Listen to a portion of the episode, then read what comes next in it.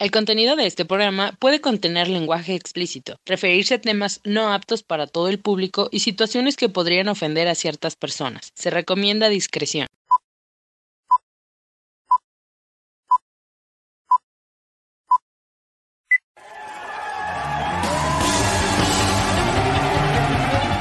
Sin miedo a vivir.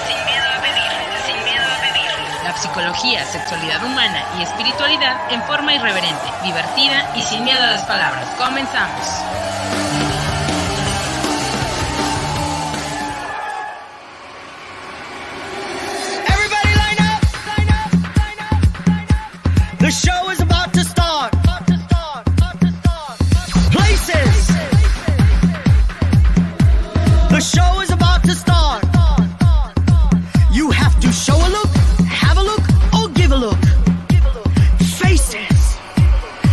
Beautiful. No one ugly allowed. Hola, hola, ¿cómo están? Bienvenidos, bienvenidas, bienvenidos son todos ustedes a este su programa Sin Miedo a Vivir.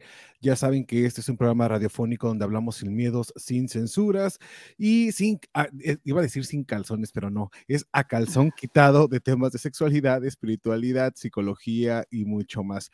Además que también este es un bonito podcast que estamos haciendo hoy miércoles 29 de diciembre totalmente en vivo. Mi nombre es Ivano Farrell y le quiero dar la más cordial bienvenida a dos compañeros que hoy tengo. Ando de manchamanteles largos, de verdad, de verdad, porque estas dos personas, además de talentosas, los quiero mucho, los aprecio mucho, les aprecio mucho, les quiero mucho. En fin, ¿qué les puedo decir? Vámonos por el estricto orden alfabético que yo me voy a inventar ahorita porque es el primero que tengo aquí a- arriba, a- al lado de mí. Está con nosotros nada más y nada menos que el tanatólogo Rodolfo Vargas Lazarín. Rodolfo, bienvenido, muchísimas gracias, bienvenido. ¡Bravo! ¿Qué tal, amigos? Muy buenas noches. Un gusto estar con ustedes, como siempre. Agradezco la oportunidad y es un placer el poder compartir. Muchísimas gracias. Y también está con nosotros la voz oficial de Miedo a Vivir. Además, también era la segunda voz oficial de BNS Radio. Está con nosotros nada más y nada menos. Yo no sé si han escuchado al principio del programa cuando dicen, este, el contenido de este, de este espectáculo es bien grosero y se le recomienda la discreción. Ah, bueno, pues está con nosotros nada más y nada menos que Giovanna. Bravo, Jovis, bienvenida. Hola, hola, muchas gracias. Un placer estar con ustedes y compartiendo este momento y con este gran tema también. Muchas gracias por invitarme. Pues, Mana, el placer es todo nuestro. Hoy vamos a hablar precisamente acerca de todas estas cosas que de repente se nos complica en el camino. Yo sé que hay veces que tenemos muchas ganas de, de salir adelante, tenemos muchos proyectos para Año Nuevo, este 2022 específicamente, que desafortunadamente se nos ha adelantado muchas personas en el camino, personas que amábamos y que de repente no sabemos qué hacer, de repente perdemos la esperanza, de repente perdemos la fe y no sabemos cómo avanzar. Lo que pasa es que a veces nos estamos autosaboteando y esto hace que, que no, sabemos, no, no, no sepamos ni por dónde empezar ni hacia dónde mirar. Dicho esto, le quiero mandar un abrazo, un beso enorme, eh, todo mi cariño a mi querido amigo Ever Vega, que está pasando por una situación muy complicada en este momento. Acaba de fallecer un familiar suyo y me gustaría decirle que todo el equipo de Sin Miedo a Vivir estamos con él y en ese momento se está recaudando una, una cooperación para que se lleve a cabo el funeral de su sobrino. Por favor, le pido a mi gente bonita, público conocedor, que eh, apoyemos todos. Aquí, va, aquí les dejo el link. Si ustedes me están viendo también a través o me están escuchando en eh, cualquiera de los podcasts, por favor, vayan directamente a la página y cooperen con algo, de verdad, aunque sea una palabra, una palabra de aliento que se necesita para enriquecer el alma, para enriquecer el espíritu. También la cooperación económica es necesaria, especialmente en estos tiempos donde, pues, de alguna manera todos estamos en una, o deberíamos estar en una hermandad. No importa en qué país estés, en qué, en qué continente estés. En verdad necesitamos tu ayuda. Ever, te mando un fuerte, fuerte abrazo. Sabes que estoy contigo siempre. Y también eh, está aquí con nosotros Erika Jones. Mana, andas enferma y la, la, o la voz hoy no le puede salir, pero sabes que también te mandamos saludos, te mandamos besos, te mandamos abrazos. Eh, y bueno, Vamos, vamos a empezar con este bonito tema. Yo no sé si a ustedes les ha pasado que en algún momento, cuando llegaba el momento de salir corriendo con las maletas alrededor de la calle porque había que viajar, y te ponías el calzón rojo porque había que atraer el amor, te ponías el calzón amarillo porque había que traer el dinero y teníamos muchos planes. Y de repente, conforme iba pasando el tiempo, todos esos planes se iban diluyendo, a lo mejor seguíamos comiendo de más, porque, híjole, una de las cosas, o de, sí, pues sí, una de las cosas o de los eh, deseos más ocurridos es, ahora sí me voy a poner a dieta. U, ahora sí me voy a meter al gimnasio. Todas esas cosas que de repente tenemos ganas de hacer, pero fíjate, decimos, voy a ir al gimnasio, me voy a levantar a las 6 de la mañana y empezamos bien todo enero, hasta el 15 de enero, hasta el 30 de enero. Ya después del 30 de enero, híjole, las cobijas te arrastran y te dicen, no, gorda, no vayas, no, gordo, quédate aquí, está más sabrosa la cama, está frío todavía, se siente, se siente el, chiflón, el chiflón que congela y entonces te quedas cinco minutitos más. O le apagamos la alarma, yo no sé, Rodolfo, Giovanna, si ustedes han estado en una situación así. Siempre, a mí normalmente siempre pasa eso. Siempre digo, este, la dieta ya este año, ya el gimnasio, y a la mera hora nada más o no me levanto o vuelvo a perder la dieta. Eso es continuamente. Rodolfo, ¿tú por qué crees que pase esto? ¿Tiene que ver algo con, con la pérdida de nosotros mismos? Eh, yo creo que aquí se da una situación eh, que nos confronta mucho ante situaciones del cambio el cambio viene a ser algo que, en dado momento nos, nos detiene porque qué tan habilitados estamos para poder realizarlo. Dentro de mi área, la muerte, quiera o no, quiera, quieras o no, la muerte o la pérdida es el recordatorio del cambio. ¿Sí? Cuando un ser querido muere, obviamente las personas, eh, toda esta situación de sabotaje que muchas veces se da, de autosabotaje, pues no te queda de otra más que empezar a tomar acción ante, la situación de, la pérdida, de la, del cambio que hubo en tu vida. Yo creo que es esta parte de reflexionar qué tan habilitados estamos para los cambios que se suceden en la vida. Preguntarnos en este sentido qué es lo que nos hace declinar sobre este tipo de, situaciones que, lleva la, existencia porque si lo vamos a fondo, nos lleva a situaciones muy profundas en la forma en la que llevamos las relaciones, relaciones de pareja, eh, cuántas situaciones no tienes la claridad de darte cuenta que estás en una situación que a lo mejor ya cumplió su ciclo y estás con esta situación de autosabotaje, es que a lo mejor va a cambiar, es que a lo mejor le doy otra oportunidad otro año y empezamos a crear excusas ante situaciones que puedan estar marcando un cambio que pudiera ser real. Pero aquí hay que darnos cuenta que todos estos cambios muchas veces nos pueden confrontar con el dolor y nosotros no queremos estar en contacto con el dolor. Este tipo de situaciones yo creo que es claro que nos mueven muchísimas situaciones, nos mueven mucho. Entonces, creo que hay mucho de qué compartir en esta parte. Dentro de mi área sería esta, la muerte o la pérdida es el recordatorio del cambio. Ah, en este, en este específico momento estábamos hablando de nuestro amigo Ever, que también fue locutor de aquí del programa de Radio Sin Miedo a Vivir, que está pasando por este, o está empezando a vivir este duelo, esta pérdida. ¿Dices tú que es el cambio hacia algo nuevo? la muerte siempre nos lleva por sorpresa en muchas situaciones porque dentro de las situaciones que ha vivido toda la sociedad a nivel mundial, la pandemia ha traído cosas que están fuera de nuestro control. no podíamos imaginar la cantidad tan enorme de personas que han muerto.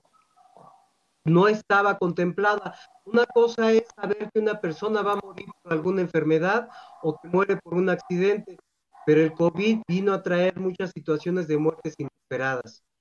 Obviamente esta situación de cuando se presenta la muerte, pues solamente es un cambio. No sabemos en qué condiciones fue la situación de la muerte del familiar, pero obviamente primero la sorpresa, la negación, qué es lo que va a suceder, situaciones económicas, situaciones de familias, de distancias. Tú mismo lo viviste cuando murió tu tío. Había situaciones que estaban fuera de tu control porque obviamente la muerte se presenta de esta forma, pero ¿qué tan habilitados estamos para manejar estas situaciones de cambio? Eh, nosotros nos autosaboteamos cuando estamos ante la presencia de la muerte de un ser querido. Y si sí, ¿cómo sería este autosabotaje? El autosabotaje en esta parte sería presentado por la negación. Yo me niego a la situación de aceptar la muerte por todo lo que, todo lo que representa. La muerte obviamente causa mucho dolor y yo como ser humano no quiero, no quiero enfrentarme a esta situación.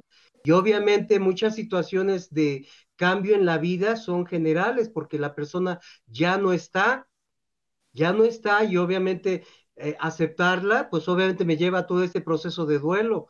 Como mi realidad va a cambiar, como mi realidad cambió en todos los aspectos, pues obviamente atravieso un duelo donde está la negación, donde está el enojo, donde está la ira. ¿Cuántas veces se da la muerte de una persona que había sido la cabeza de familia, la que a nivel económico llevaba todos los gastos? Obviamente una realidad para una persona que a lo mejor era la administradora, que, que no trabajaba, se ve inmersa en una situación donde tiene que hacerlo.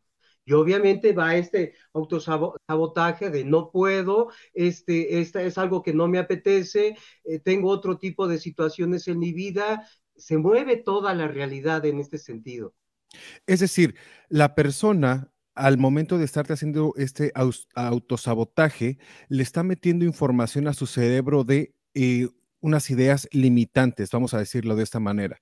Por eso es que van, se van arrastrando durante meses o años y cuando llega un nuevo año que decidimos, ahora sí, todo va a ser perfecto y todo va a ser nuevo, como no trabajamos este autosabotaje o estas ideas limitantes que se vuelven de alguna manera inconscientes, entonces es lo que nos empieza a jalar al pasado. Al pasado. Ajá. Eh, y en ese sentido, por eso el proceso de duelo es tan rico en este tipo de situaciones, porque una de sus etapas es el aprendizaje. ¿Qué puedo aprender yo de esta situación? La muerte me cambió la realidad y está en mí tener que crear la, la respuesta ante esta oportunidad de cambios, como bien lo dices, Iván, el cambio de pensamientos, porque tengo que ser respuesta ante, ante situaciones reales para poder continuar porque esta realidad ya cambió. Claro. A ver, yo le preguntaría a la gente que nos está escuchando, público bonito, público conocedor, todos hemos tenido ideas y planes para, pues, para el año 2018, 19, 20, 21. Estos planes o muchos de ellos no se han dado.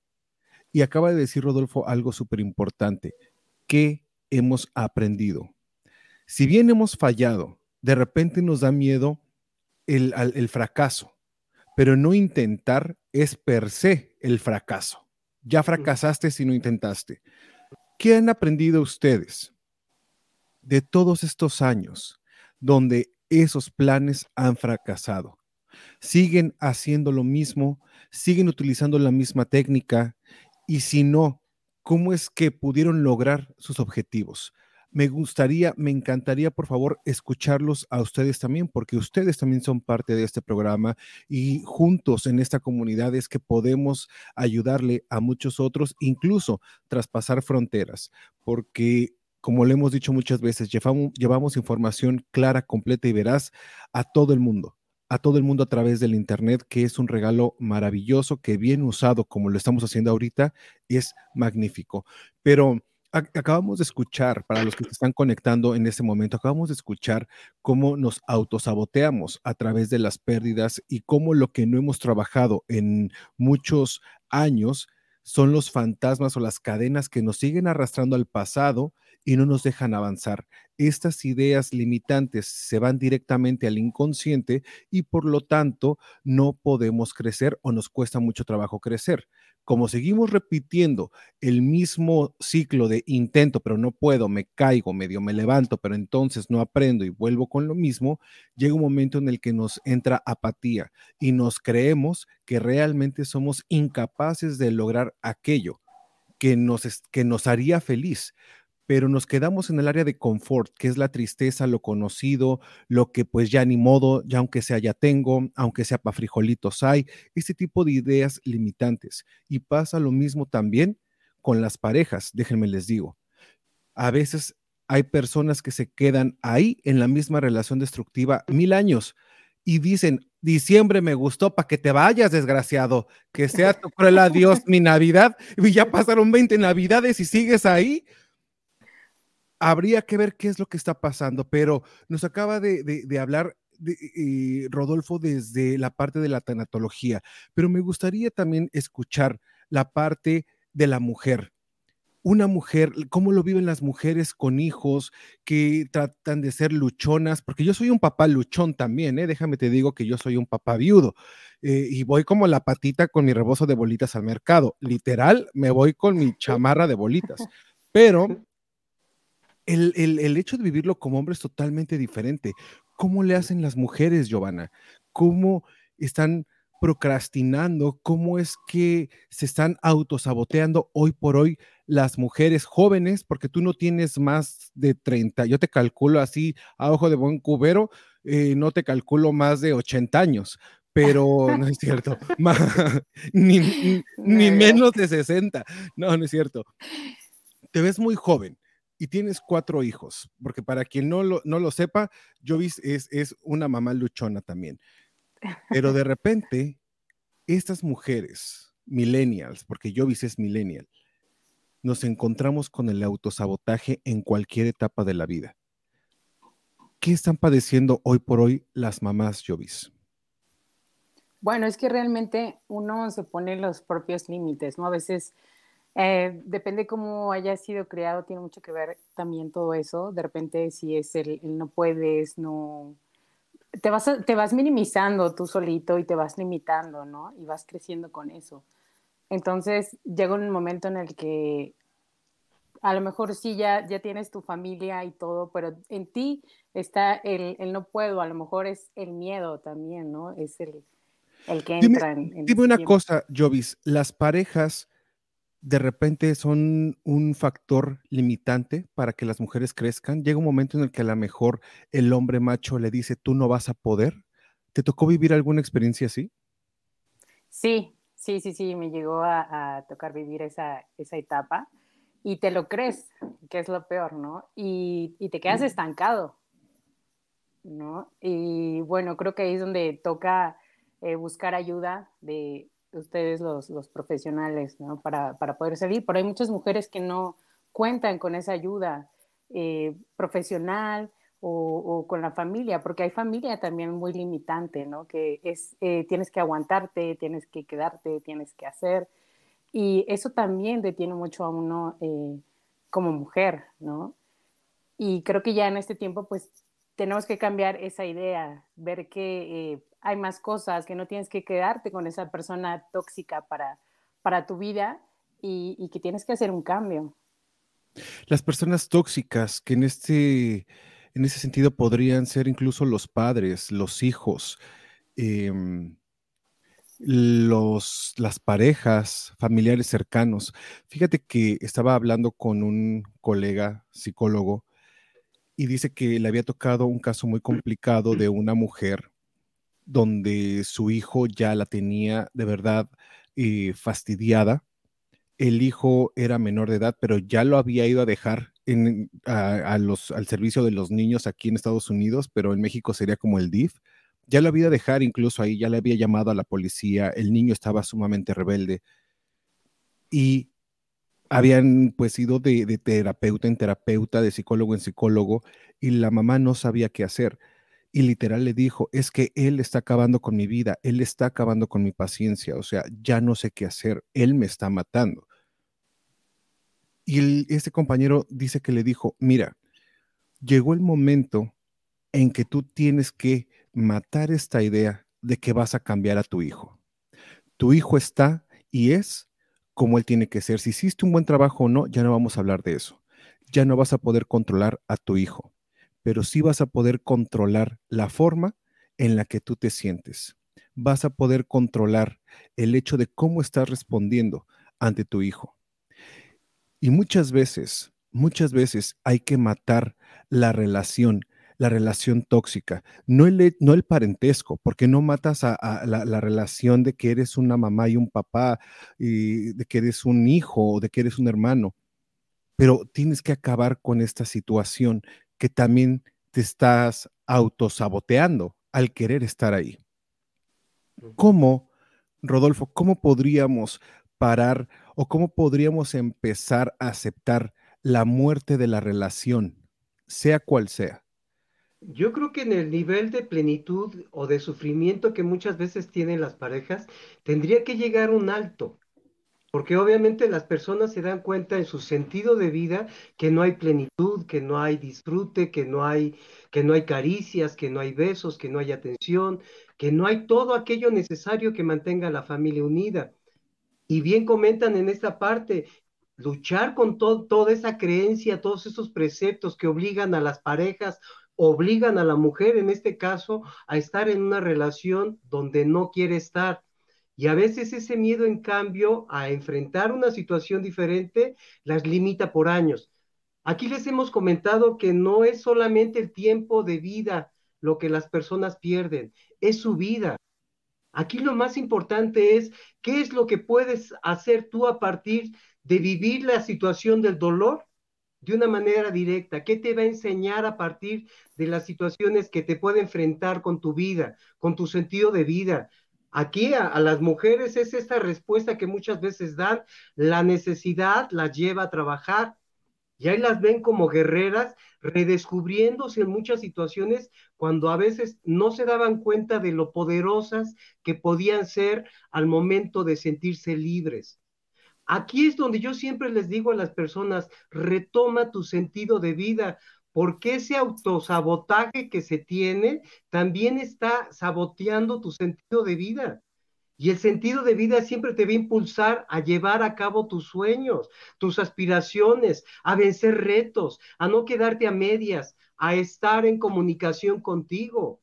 ¿A dónde quiero estar? Ser esa voz que me acompañe y que esté consciente de que yo puedo sabotearme, pero yo reconozco qué, qué pensamientos son los que me llevan al, a, a, esta, a este sabotaje y yo trabajar sobre ellos al momento en que un hombre y un, o una mujer toman el sentido de su vida, toman las respuestas necesarias para poder crecer.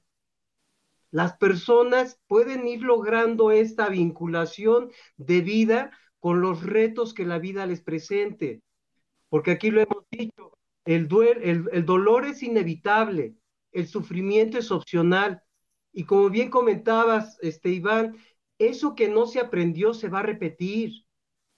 Muchas mujeres que se separan son muchas mujeres que ya no se casan, porque dicen, ya aprendí lo que no quiero, me dedico a mi sentido de vida, me dedico a mis hijos, puedo tener otro tipo de relaciones, tengo libertad, pero es ahí donde el sentido de vida las va guiando. No necesito una persona que me determine como mujer. Soy mujer autosuficiente, tengo a mis hijos, soy responsable, es ahí el sentido de vida, cómo va haciendo una relación de vinculación personal que me lleva a ir limitando esta situación de sabotearme, porque ya sé, ya sé los costos. El autosabotaje lleva mucho sufrimiento. El autosabotaje lleva a mucha situación de restarle plenitud a mi vida. Ya lo aprendí, para lo cual me conduzco de manera independiente a esa realidad que quiero construir, siendo autónoma y responsable, siendo autónomo y responsable de mis propios pensamientos. ¿Cuántas mujeres, muchas veces siendo viudas o separadas, no pueden salir a la vida por esas limitantes? Sí. Mira, hay una de las, bueno, todo lo que estás diciendo se escucha bien bonito y se escucha como una opción para poder salir adelante.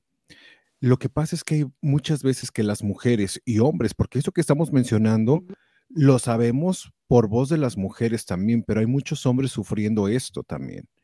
Hay hombres sufriendo maltratos de una mujer que les dicen, o de otro hombre, ¿eh?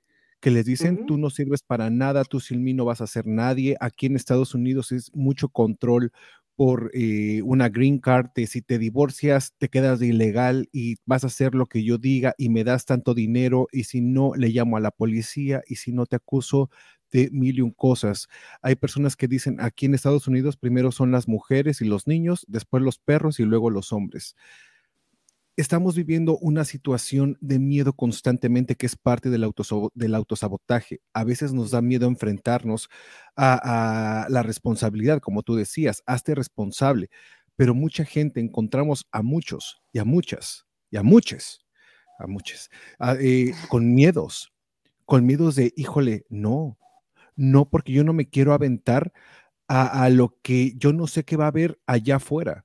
Yo no sé cuánto me va a doler y lo que pasa es que venimos ya con heridas tan importantes de la infancia, de la juventud, de la adultez, que lo que menos queremos es sufrir y nos aferramos a la idea de poder cambiar a la otra persona. Nos aferramos a la fe de que la otra persona va a cambiar y empezamos con otra cosa u otro componente del autosabotaje que es el autosacrificio yo me voy a quedar aquí en este matrimonio por mis hijos, porque qué va a decir mi mamá, no se vaya a enfermar, mi papá, voy a ser la dejada del barrio, la fracasada o el fracasado. ¿Qué van a decir? Que esta mujer me engañó o que este hombre me engañó y nos quedamos precisamente con estas ideas, otra vez ideas limitantes que nos van a hacer en el futuro codependientes, porque vamos a empezar a vivir a través del dolor y el sufrimiento que nos está causando la otra persona y vamos a tratar de cambiar la situación y se vuelve ahí el círculo vicioso. Eh, Rodolfo, ibas a decir algo. Ahí, es importantísimo lo que marcas, este, eh, Iván. Lo que pasa es que todo este desarrollo, en todo este proceso de vida que tienen las personas, muchas optan por vivirse como víctimas, ¿sí? Y ahí la el hecho de vivirse como víctimas es no asumir responsabilidades. Yo siempre les he comentado en este sentido, pues si vas a decidir la situación del miedo, pues asume las consecuencias de, de esta parte, de lo que implica en este sentido. Siempre hay opciones. Obviamente lo que está en juego es tu propia vida. Salir de la zona de confort implica tomar responsabilidades de muchas cosas. Pero obviamente, ¿qué hay más allá del cambio? ¿Qué hay más allá del miedo? Y le hemos dicho, el miedo, eh, el miedo impide la muerte, el miedo no impide la muerte, impide la vida. Es que tengo miedo a una situación de una relación que, me está violentando, tengo miedo de dejarla. Y si la dejaras, si todo ese cambio de vida te, te dieras la oportunidad de transformarlo, cuando la gente asume esta valentía, este salir a hacer la defensa, determinar un ciclo de vida para iniciar otro, cuando empieza a ver los cambios, empieza a reconocer qué valiente fui de haber salido de esta situación, qué bueno que pude tomar acciones para hacer estos cambios, porque si no me hubiera, quedado ahí. Y ese es uno de los enormes riesgos. Por eso el dolor no lo tenemos que ver como una situación del verdugo, de la parte negativa. El dolor es muy aleccionador, nos viene a sacudir, Estás sufriendo, ¿qué es lo que vas a hacer? ¿Cuándo vas a reaccionar? A fin de cuentas está tu vida. ¿Qué es lo que vas a seguir haciendo? ¿Cuánto dependes de una persona en este sentido que te ha despersonalizado por vivir en una codependencia tan grande, donde no hay absolutamente ningún disfrute de plenitud? Entonces yo tengo que hacerme responsable y no es hablar bonito en este sentido, porque las personas son las que viven esa realidad Ahí no se puede, no te puedes quejar de una situación donde no haces nada para salir de ahí. Porque vender, mi, vender mi historia como víctima, pues obviamente el estar recibiendo la conmiseración de las personas, ay, mira cómo sufro, pero te vas a quedar ahí. Aquí lo importante es cómo el dolor puede ser tan fuerte que me saque de esta zona de confort para empezar a actuar, para empezar a vivir, yo les diría en esta parte. Ya no tengo miedo a vivir después de todas las situaciones de adversidad que pude enfrentar. ¿Cuántas personas en esta vivencia del COVID se dieron cuenta lo valientes que eran? Yo tenía miedo de enfrentar la situación de mi paciente en mi casa y lo pude lograr, pude acompañarlo, pude vencer mis miedos. Esta situación de dolor vino a ser una oportunidad de crecimiento vino a ser una oportunidad donde la persona se reconocía de manera distinta. Cuando estoy atendiendo a los familiares, yo siempre les digo, ¿te, ¿te habías dado cuenta lo valiente que fuiste? ¿Te podías reconocer con tanta fortaleza? No lo sabía. Fíjate que eso es algo yo también que hago mucho con mis clientes, mis pacientes. Yo les digo, oye, todo este sufrimiento y dolor lo pasaste cuando eras niño, adolescente. ¿Ya te diste cuenta lo fuerte y lo valiente que fue este niño? O esta niña y logró vencer el dolor, el sufrimiento, el abuso, las groserías, el maltrato, el bullying, pudo lograrlo y ahorita se convirtió en una mujer o un hombre. Y te vas a rajar ahorita, me vas a decir que no puedes cuando tienes por ya el hecho de que has podido durante todos estos años como papás, como mamás también, lo te lo puedo decir. Te vas a rajar ahorita en el 2022 cuando llevas sacando a tus hijos adelante, tú solo o tú sola, durante tantos años. A lo mejor sí, viendo caras, a lo mejor pidiendo, a lo mejor lo que sea, pero déjame te digo que hay cosas por qué agradecer en este 2022 que inicia primero que estás vivo y después todos los sacrificios que has hecho y que te han llevado hasta ahora. Aquí, en, ahora sí que en el aquí, en el ahora, vivo o viva. Y hay mucho, mucho que agradecer. Fíjate que eh, otra de las cosas, estamos hablando desde la pérdida, estamos hablando desde la psicología, pero hay algo también que no podemos negar y esto es la espiritualidad cuando Dios tal y como lo entiendes te llama. Ah, pero antes de, empezar con el tema de, eh, un poquito más espiritual, que me gustaría que Jovis me aclarara un poquito cómo es que Dios em, en su plenitud nos hace ser más fuertes y nos ayuda a vencer los miedos.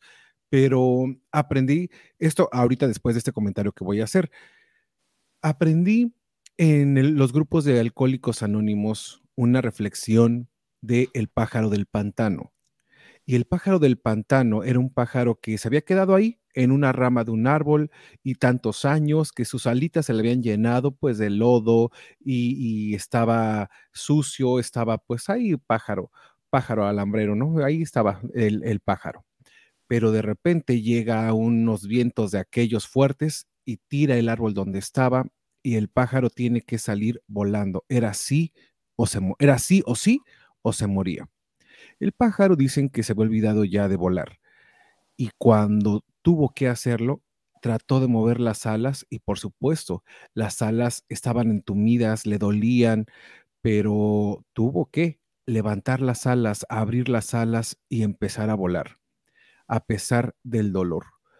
Cuando el pájaro empezó a volar, descubrió que afuera de ese pantano habían unas vistas maravillosas, habían bosques, había un sol, había agua, había muchas otras cosas lindas que estaban esperando para ese pájaro. ¿Qué fue lo que tuvo que pasar? Dolor. No digo que siempre se aprenda con dolor, quizá te lo puedes ahorrar, como también dicen en Alcohólicos Anónimos, quizá te puedes ahorrar muchos años de sufrimiento, te puedes ahorrar muchas sensaciones de, híjole, no sirvo para nada, eh, no alcanzo mis planes, no los cumplo, te los puedes ahorrar tratando de sanear, fíjense, todo de lo que hemos estado hablando, porque a veces hay programas donde te dicen, échale ganas y sí se puede, pero nadie te habla del trasfondo que está en tu mente, del trasfondo que está en tus emociones, del trasfondo que está en ese espíritu que está clamando ayuda, tu ayuda.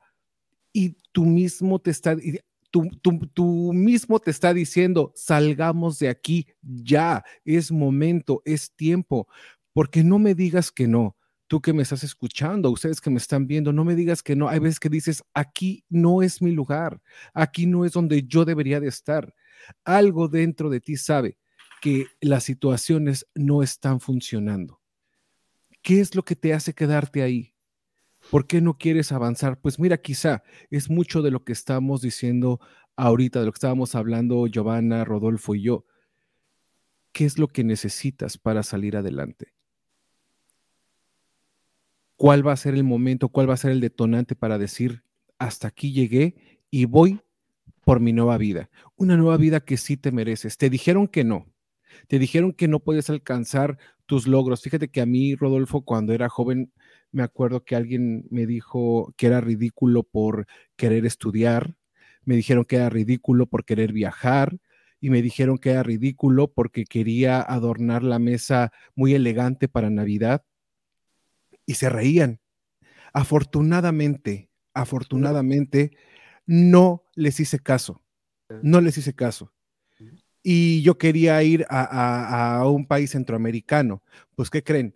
Ahora ya he viajado desde el sur hasta el norte, hasta, hasta Canadá y nomás me falta Alaska del, del continente americano. ¿Saben por qué? Porque no dejé que esas ideas entraran a mi cabeza. No se los permití.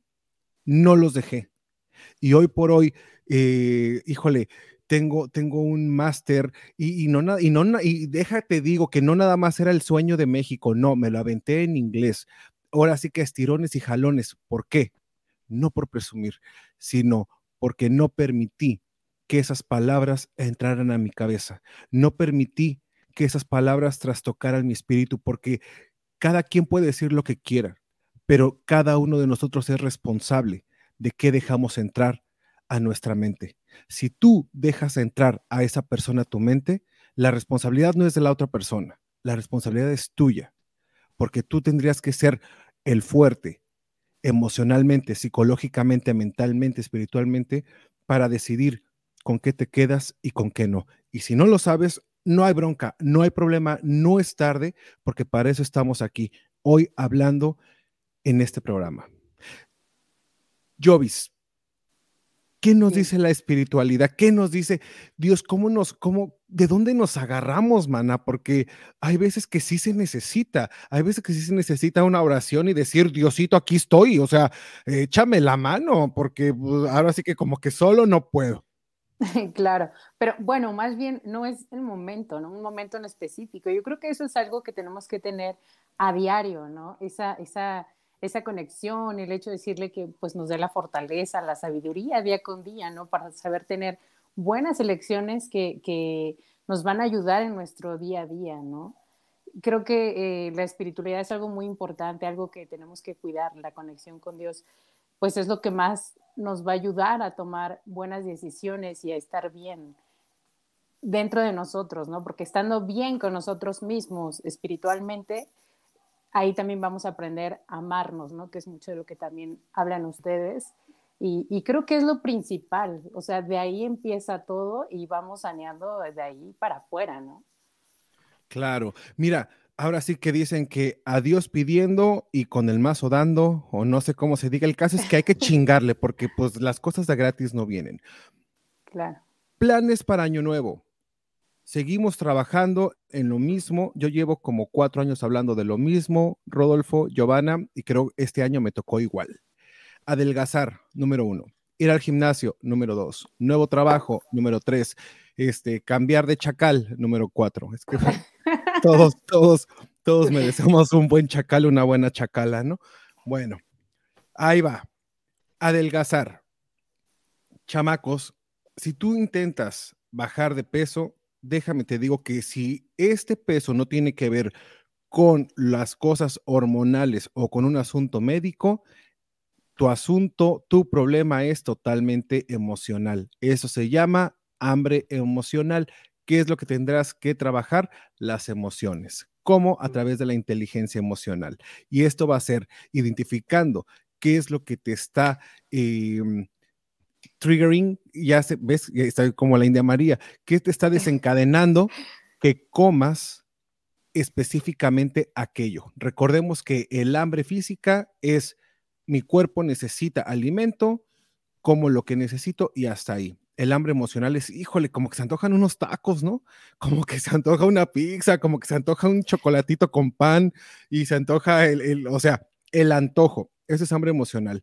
En las fiestas se puede. Ahorita estamos, mira, yo le dije a, a Rodolfo, el, creo que fue el domingo o lunes, le dije, amigo, me acabo de tragar el puerco completo en el pozole Era, me comí una ensaladita pequeña, así chiquita, con, con cinco platos de pozole abajo. Y además me comí como eh, pastel, tarta, pan, o sea, todo, fui el terror de las cacerolas, ahora en Navidad, ¿eh? Y espérate que sigue año nuevo, mano. Y me dice Rodolfo, no te preocupes, amigo, tú vívelo, gózalo, que todavía nos falta Reyes, todavía nos falta la rosca de Reyes, así es que voy por más, voy por más. Se puede, se, vale, cómo no, en estos tiempos, pero nada más, date una temporada, un día, dos días para comer a gusto y hasta ahí. Si no tienes control emocional, difícilmente vas a adelgazar. Ya hemos tenido, creo yo, programas acerca del hambre emocional y si no, yo me comprometo a dejarles saber cómo y de qué manera identificar el hambre emocional y cómo controlarla. Ir al gimnasio, híjoles manitos, ahí sí que les voy a decir, no gasten su dinero, no gasten tiempo y sobre todo que a los que sí vamos constantemente nos hacen esperar mucho. Fíjate que en enero y febrero los gimnasios están a reventar. Para poder agarrar una máquina, me ha tocado esperar hasta 15, 20 minutos porque la fila es larga. Entonces, a ver, si vas a ir al gimnasio, va, está bien, pero aquí estamos hablando de cambio de hábitos.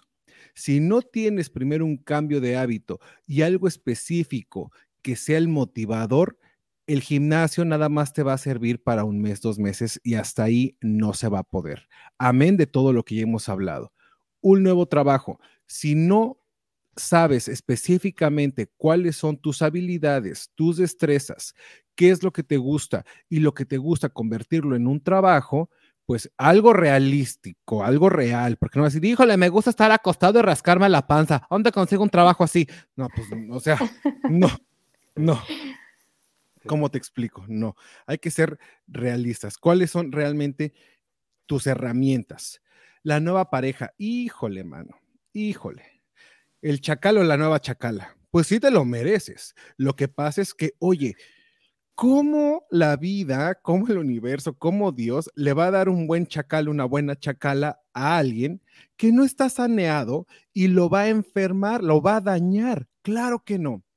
Para conseguir una buena pareja hay que hacer todo un reacomodo interno ir matando todos los fantasmas atormentadores de las antiguas parejas y no querer estar dándole besitos a mamá ni a papá.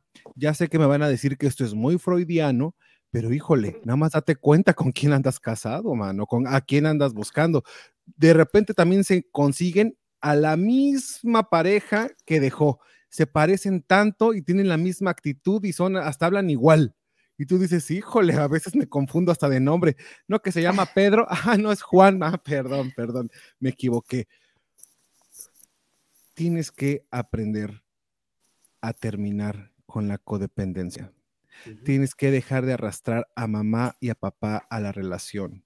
Tienes que crecer porque la sexualidad y el amor es un lujo de, la vida adulta. Estoy hablando de este amor donde uno se abraza y se abraza y se abraza y salen hijos. O quizá no, quizá no hijos, pero pues sale harto amor, salen chispas y, y, las sábanas se ensucian y todo. De ese amor es el que estoy hablando, que todos merecemos y que todos andamos buscando.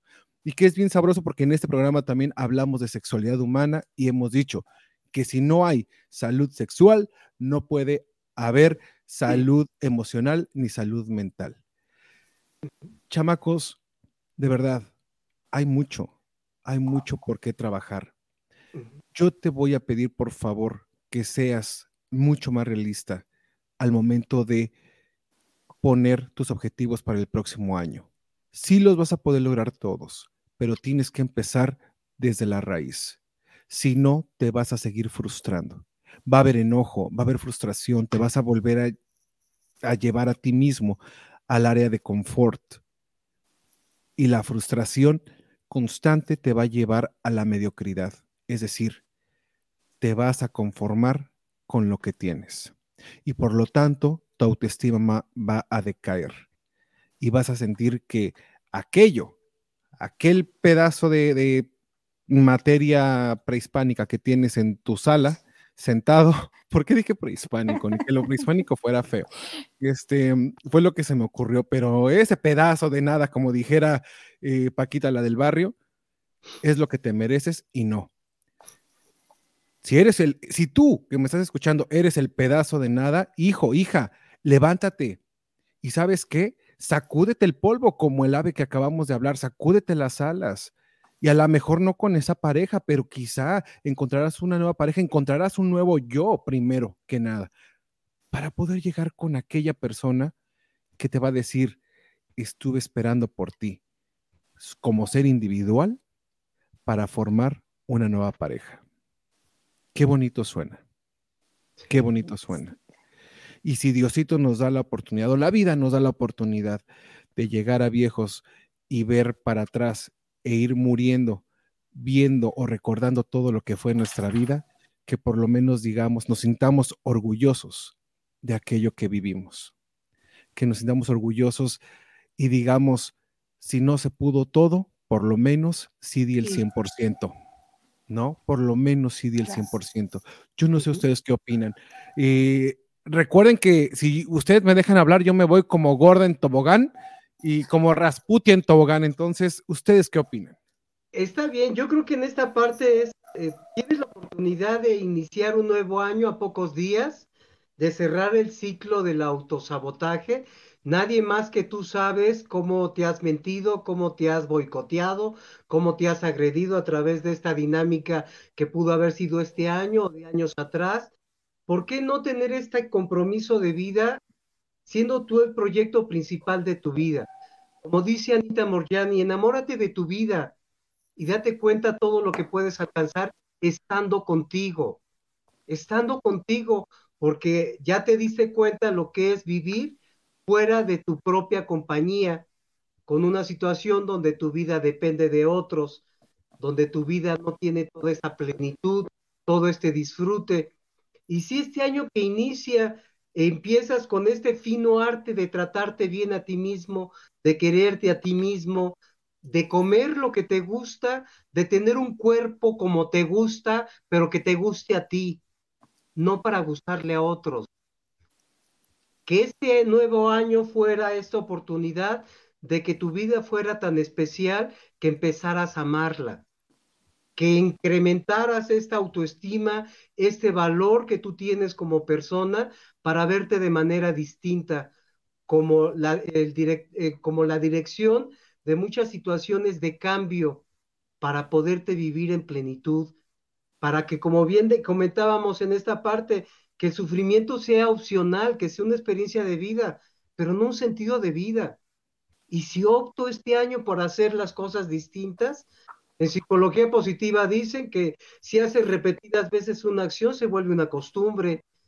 Y si este año empiezo a tener la costumbre de estar conmigo, de ser la guía y retomar mi sentido de vida con lo que implique ser disciplinado, no engañarme, quererme a través de la afirmación positiva de que puedo tener altibajos, puedo tener pequeños fracasos, pero no desisto. Voy a través de esos sueños que yo busco. Las personas a través del tiempo se dan cuenta todo lo que han logrado, a dónde pudieron llegar. Fue precisamente por no haber renunciado a esos sueños. Nos pudieron haber dicho muchas cosas, lo más importante es que no te lo creíste. Y creíste en ti. Pudiste haberte equivocado. Tenemos una oportunidad de vida para continuarla de manera diferente. ¿Por qué no ser yo el origen de una nueva vida para mí, para amarme? Busco amar a las personas, la mejor forma es amarme primero a mí busco que las personas me respeten, primero me voy a respetar a mí en este trayecto de aprender el fino arte, de tratarme bien a mí mismo en esta parte. Claro.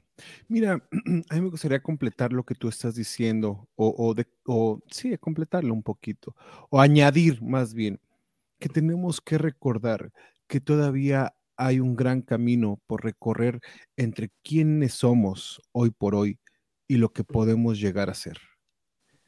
Seguimos todavía en esta lucha y vamos por más. Otra vez, esto puede sonar muy de, venga, este, únete, únete a los optimistas. No es únete a los optimistas, ¿eh? Que digo, el optimismo tiene que existir, por supuesto, pero ya hablamos de este proceso también, de, de cómo es que vamos a ir saneando y saltando, bueno, no saltando, sino trabajando todas las áreas que necesitamos para poder llegar a cumplir estos objetivos. Y déjame te digo que si ya quieres decir este 2022, pues órale, me voy con todo y voy a empezar a hacer lo que tengo que hacer, pues bueno, el primer paso es poner objetivos. Hay algo en inglés que se llama SMART Goals, que serían como eh, objetivos inteligentes, donde el objetivo tiene que ser mucho, muy específico, totalmente específico, y te voy a decir un ejemplo. Mi objetivo general, un ejemplo, ¿eh? mi objetivo general es terminar la universidad. Ok, ¿cuál sería mi objetivo específico? Terminar el semestre. ¿Cómo voy a lograr terminar el semestre? Ah, bueno, pues teniendo buenas calificaciones. ¿Cómo voy a obtener buenas calificaciones? Pues haciendo tarea. ¿Cómo voy a hacer tarea? ¿Cuánto tiempo le voy a dedicar? Pues una hora al día. Y eh, esa, esa hora, una hora al día, ¿cuándo me la voy a tomar? Ah, pues de 5 a 6 de la tarde. ¿Cuál es mi objetivo específico? Estudiar todos los días de 5 a 6 de la tarde. O sea, ya no me pongo todo el escenario de, claro, voy a terminar la universidad y todo pasito a pasito, como dijera eh, Luis Fonsi, suave, suavecito, y cuando menos lo sientas, ya, llegaste a la universidad, ya te graduaste, y ahí vas todo este, como cuando, como cuando entregan los premios, ¿verdad? De, un saludo a mi mamá que me apoyó durante todo el año, los, estos años, muchísimas gracias, este, México, soy tuyo, y así. Entonces, eh, tiene que ser específico, eh, medible. ¿Cómo vas a medir tú mismo o tú misma que sí estás cumpliendo este objetivo.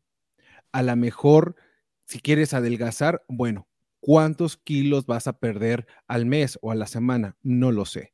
Tiene que ser de poquito, recuerda, específico, de acuerdo a tu cuerpo, de acuerdo a tus necesidades, pero tiene que ser altamente medible.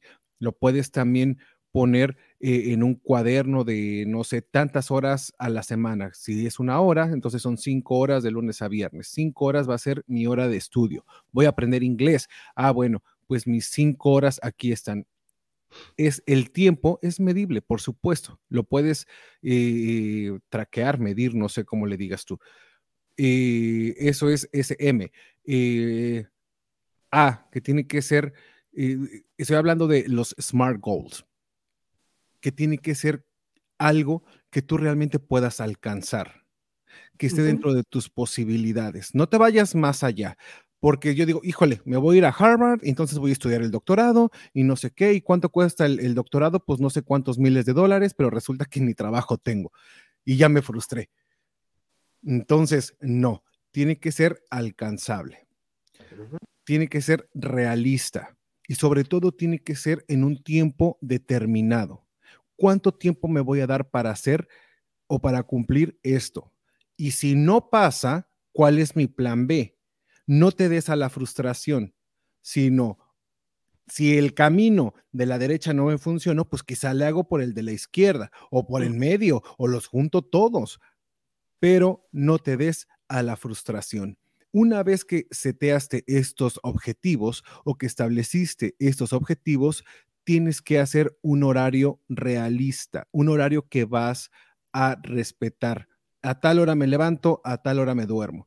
Yo le he dicho en otros programas donde me han eh, entrevistado, que me preguntan, ¿verdad que tenemos que iniciar el día con buena actitud? Y yo no, inicia el día bien acostado, bien dormido, bien contento, bien feliz, porque el día inicia a las 12 de la noche cuando te vas a dormir, porque depende, dependiendo cómo duermas, es como vas a estar al otro día. Entonces, tu día empieza en ese momento y si no, pregúntale a tu cuerpo que ahí se empieza a regenerar y te pones bien sabroso o bien sabrosa a la mañana siguiente. Porque cuando uno no duerme bien, hijo la mano, despiertas como con cara de, eres, el hijo que tuvieron Jorge Falcón y la maestra Canuta. Así, así amanecemos así todos así de, y no me hables y no me toques, y entonces le andas mentando la madre a todo mundo. Entonces, horarios bien establecidos, sobre todo de dormir. Con eso vamos a empezar. ¿Cuántas horas necesitas para ponerte bien sabroso, bien sabrosa al otro día? Después, ¿qué es lo primero que vas a hacer? Pues a lo mejor bañarte, hacer oración, yo qué sé, cualquier cosa, pero que sea un horario que vas a seguir constantemente. Esto con el objetivo de crear nuevos comportamientos, nuevos hábitos. Y precisamente fíjate que hay gente que no se lava los dientes cuando se va a dormir. Y si, mira, de poquito en poquito, me quiero poner bella y quiero dejar de ser la hermelinda linda, pues entonces me voy a lavar bien los dientes en la noche para que no me apeste la buchaca al otro día. Y pues te lavas los dientes, pero a lo mejor, fíjate, hay que conectar comportamientos nuevos, perdón, comportamientos viejos con comportamientos nuevos. Es decir, híjole, yo como que a las 8 de la noche, este, pues como que el estómago hace lo suyo y me dan ganas de, ir a, a, deponer, decía mi abuela, a deponer, hijo. Pues me tengo que lavar las manos, ya que estoy ahí lavándome las manos, pues me echo de una vez agua en la boca y me cepillo los dientes. Esto es conectar un comportamiento viejo con uno nuevo, ¿para qué creen? para formar nuevos hábitos. Después de 21 días, tú habrás creado plastía neuronal y la plastía neuronal es que tu cerebro cambió de forma para que tú adquieras nuevos conocimientos y al adquirir nuevos conocimientos vas a tener nuevos comportamientos y entonces estamos más cerca de cumplir el objetivo. Reframe, siempre, reframe. Recuerden que eso es altamente cognitivo. Búscale lo positivo a lo negativo. Vive lo negativo, sí, lo acabamos de hablar, no te asustes, no te espantes, échale ganas, pero mira, ¿qué aprendiste? Reframe fue lo que dijimos hace un rato, Rodolfo y Giovanna, que dijimos, ok, todo lo que has hecho del 2021 para atrás te falló. ¿Qué aprendiste? Que sí puedes aplicar para este 2022. Vele lo bueno. Entonces, estamos haciendo reframe, cambiándole el cuadro a la pintura gacha cucaracha y la vamos a hacer bonita. Se puede, sí se puede. Y sobre todo, cambio de sistema en el pensamiento y las creencias. Y Rodolfo lo dejaba muy en claro de, híjole, soy la víctima, nadie me quiere, todos me odian, me como un gusanito. Y entonces me pegó, me apagó la plancha en las nalgas y mira, ¿y qué haces? Pues ahí sigo con mi viejo esperando que cambie. Ay, no, mana.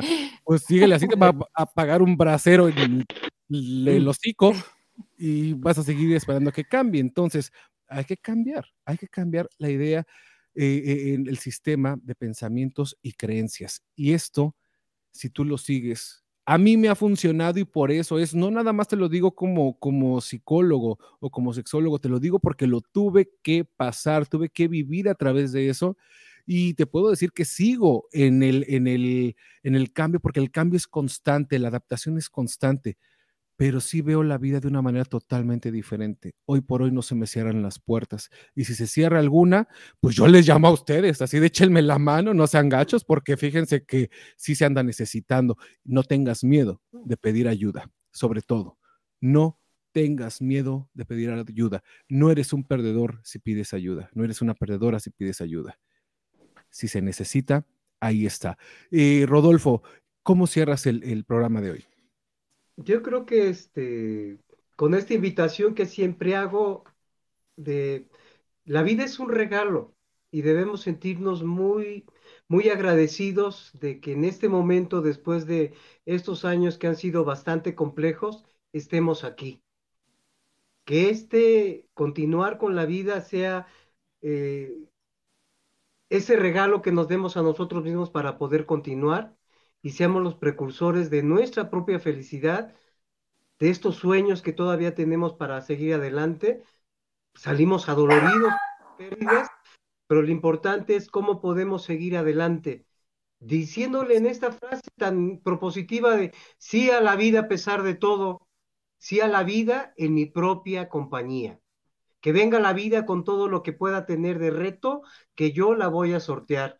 Habrá fracasos, habrá momentos en los que caiga, pero me vuelvo a levantar, porque este amor a la vida es el motor de este impulso que me hace seguir todos los días.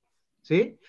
Con esta frase que comentamos en algún momento, el día que comprendí que lo único que me voy a llevar es lo que vivo, empecé a vivir lo que me quiero llevar.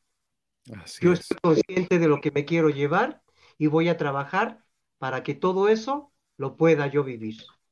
Así es, así es. Es que eh, me recuerda mucho esto de vive tu vida, vive la vida que deseas vivir, pero empiézala a vivir ya. El coronavirus definitivamente en sí nos trajo así en la cara de mira, no eres tan ah, fuerte a veces como creemos, ¿no? Somos fuertes, sí, pero la vida se va de un momento a otro y no sabemos qué haya más allá pero sí me gustaría por lo menos tener la memoria de que viví mi vida, la viví bien, la viví en paz, la viví a mi manera y que me siento orgulloso de aquello que viví, de aquello que quise ser. Eh, muchas gracias, Rodolfo. Giovanna, ¿cómo te despides? Cuéntame. Es que, perdón, pero todavía no era tu turno. No, no te preocupes. Pues yo creo que pues hay que, hay que agarrar, así que a- de todo lo que ya aprendimos este año, todo lo malo y bueno que nos pasó, y de ahí para arrancar un excelente año, o sea, ya tenemos muchas vivencias todo este año y creo que con eso tenemos para el próximo año iniciar con todo. Y ni modo, Y- dile, y ni modo, se aguantan. Y, se- y quieran o no. ah, no, y la verdad es que también me dejan una gran enseñanza ustedes. Un placer haber estado con ustedes. De verdad es un privilegio. Eh, todo lo que, lo que me enseñan, creo, este, lo sentí es más como terapia. de verdad son excelentes y espero que igual pues mucha gente se dé la oportunidad de, de escuchar este programa porque tienen mucho que regalarnos. Muchas gracias. Jovis, muchísimas gracias a ti. Eh, híjole, pues vengan más seguido, que me encanta hacer programa con ustedes, de verdad. Erika eh, se, con- se incorpora con nosotros la próxima semana. Y nuevamente, mi estimado amigo y compañero Ever Vega, te mando un fuerte, fuerte abrazo a la distancia. y pronta sanación a tu espíritu, a tu alma. Vive el duelo, manito, no hay de otra. Ya lo hablamos aquí, vívelo, ponle nombre a las emociones, eh, déjalas, déjalas fluir y después a levantarse, a levantarse que la vida sigue esperando por ti y sigue esperando por cada uno de nosotros. Y los quiero mucho, muchísimas gracias por haberme acompañado todo este 2022, 21, perdón, todo ese 2021, por ser siempre eh, puntuales a la hora, por dejarme entrar a sus casas, a sus carros, no sé, en cualquier lugar que me estén escuchando. Muchísimas, muchísimas gracias. Los abrazo a la distancia, los abrazo de corazón y nada, nos vemos, nos escuchamos para el 2022. Les mando un fuerte, fuerte, fuerte abrazo, un gran beso. Cumplan, trabajen por esos eh, objetivos que estoy seguro que se van a cumplir. Sí, se van a cumplir. Eh, les mando un besote. Bye bye.